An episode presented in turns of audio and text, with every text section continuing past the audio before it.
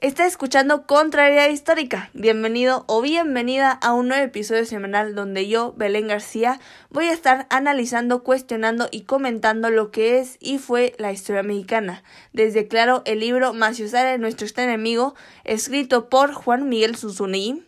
La semana pasada criticamos y analizamos lo que fueron dos capítulos en donde se habló un poco del el trama y los mitos que rodean a México y lo que fue su origen. El día de hoy vamos a analizar tres capítulos de este magnífico libro, así que sin más preámbulo, comencemos.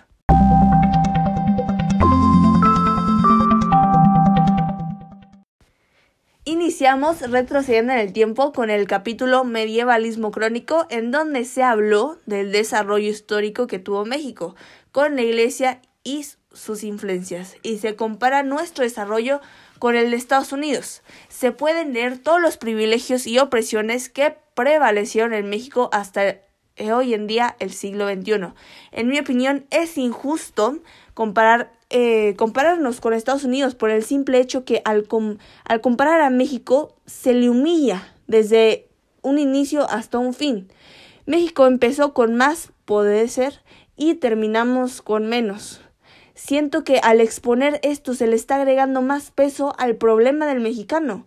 Pero es triste tener que esconderle estas cosas al mismo pueblo, que en una, de manera u otra, lo sabe, sabe que está perdiendo, está retrocediendo, está en una burbuja donde se le consiente, pero no lo quiere admitir porque no quiere perder esos privilegios, o no privilegios, sino esas, ¿cómo se dice? Ese confort que tiene. Entonces, pues conservaron esta burbuja de felicidad para que este mismo no se vuelva loco ante la idea de, derrota y superación. Triste, ¿no? Pero con este sabor a pasado, con este amargo sabor a pasado, continuamos nuestra travesía hacia, hacia recorriendo el pasado de los escombros del Imperio Mexicano.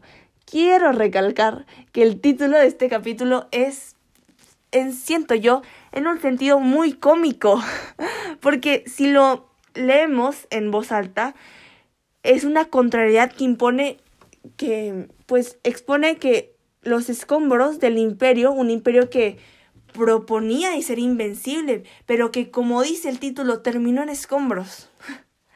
En fin, continuamos. En este capítulo se expone la historia de Nueva España, más de España y sus reinados, y cómo estos afectaron a Nueva España y su desarrollo, que al final resultó retrasado y estancado en conocimientos. Este retraso, junto a la continua explotación de recursos y a esta, mm, pues sí, continuación de, recursos, eh, llevaron a la necesidad de mejorar el país, o al menos a la necesidad de algunos por mejorar ese sentimiento de opresión y falta de poder, refiriéndome ahí a los criollos, que no tenían falta de poder, no estaban oprimidos, pero ellos se sentían así.